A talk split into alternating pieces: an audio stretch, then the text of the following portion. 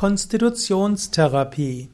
Eine Konstitutionstherapie ist eine Therapie, die ein Krankheitsbild behandelt, indem man nicht das Symptom behandelt, sondern eben die Konstitution. Es gibt dabei verschiedene Möglichkeiten. Es gibt homöopathische Mittel, es gibt physikalische Mittel, chemische Mittel. Und diese sollen helfen, dass eine bestimmte Konstitution gestärkt werden sollte oder auch, dass ein bestimmtes Übermaß einer Konstitution reduziert wird. Es gibt ja verschiedene Konstitutionslehren. Man spricht manchmal auch von der sogenannten schwachen Konstitution.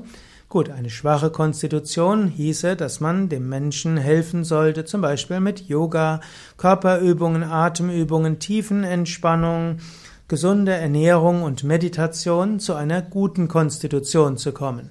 Also wenn man nur die Konstitution eindimensional sieht, schwache Konstitution und starke Konstitution, dort kann man einfach sagen, dass man den Menschen gesünder machen will. Auch jemand, der gar nicht krank ist, aber eher so ist, dass er dazu neigt, Erkältungen mitzunehmen und bei kleinerem oder größerem Stress gleich krank zu werden, dem kann man helfen, gesünder zu werden, man könnte auch sagen, gesünder als gesund. Zum Beispiel gibt es in der Wellness-Lehre dieses Konzept, dass es nicht nur Gesundheit oder Krankheit gibt, sondern dass Gesundheit und Krankheit ein Kontinuum ist. Und so, anstatt Symptome zu behandeln, würde man eine Art Konstitutionstherapie machen, einen Wellness, äh, ja, letztlich Wellness üben, um dann den Menschen gesünder zu machen. Auch das Konzept der Salutogenese geht in die gleiche Richtung. Oder auch die Resilienzfaktoren erhöhen. All das sind Bezeichnungen für die gleiche Sache. Man will den noch nicht kranken Menschen gesünder machen, dann kann er auch leichter mit Störungen umgehen. Störungen können zwischenmenschliche Probleme sein, Stress bei der Arbeit, können Viren und Bakterien sein, kann auch eine plötzliche Verspannung sein. Es gibt aber auch noch andere Formen der Konstitutionslehre und darauf aufbauende Konstitutionstherapie. Es gibt zum Beispiel die Humoraltherapie, die von den vier Körpersäften spricht, die auch einer Konstitution entsprechen. Oder es gibt die Astrologie und die Astrologie spricht ja von zwölf Tierkreiszeichen, die man, von, die man auf zwölf Konstitutionen beziehen kann. Oder die vereinfachte Astrologie spricht von den vier Elementen. Dann kann man auch überlegen, ob jemandem etwas fehlt.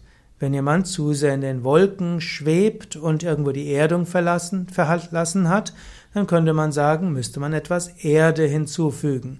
Oder jemand, der irgendwo zu materialistisch ist, der braucht vielleicht etwas mehr Luftelement. Oder Jemand, der antriebslos ist, bräuchte vielleicht etwas mehr Feuer oder jemand, der zu früh aufgibt oder bei dem kleinsten Widerstand aufgibt. So könnte man auch hier sagen, ja, das so kann man auch die Konstitutionstherapie machen. Die Ayurveda Konstitutionstherapie. Die Ayurveda Konstitutionstherapie ist eine der Grundelemente des Ayurveda.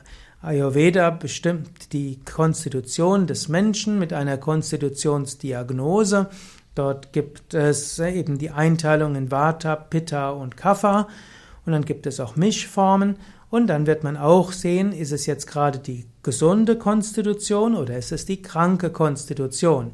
Wenn man in seiner gesunden Konstitution ist, dann würde eine Konstitutionstherapie heißen, man lebt seine Konstitution und lernt einen Lebensstil zu pflegen, der seiner Konstitution entspricht, wo man also seine Stärken einsetzen kann, aber sie nicht übertreibt, da sie nicht ins Übermaß gehen. Wenn man aber eine gestörte Konstitution hat, die sogenannte Vikriti, dann geht es darum, das betreffende Ayurveda-Dosha zu reduzieren. Wer zum Beispiel zu Panik neigt oder unruhig ist, eine innere Unruhe hat, Schlafstörungen und so weiter, hat laut Ayurveda eine überhöhte Vata-Konstitution. Er muss also Vata-reduzierende Maßnahmen einleiten. Zum Beispiel warmes Wasser trinken, wärmende Speisen zu sich nehmen und regelmäßige Essgewohnheiten entwickeln, Schlafgewohnheiten entwickeln, regelmäßig Yoga üben und so weiter. Oder wer ein übersteigertes Pitta hat, das heißt Entzündungen hat, vielleicht auch Autoimmunerkrankungen, der aufbrausend ist, ärgerlich, frustriert, intolerant, der hat zu viel Pitta. Also muss man Pitta, das Feuer, reduzieren.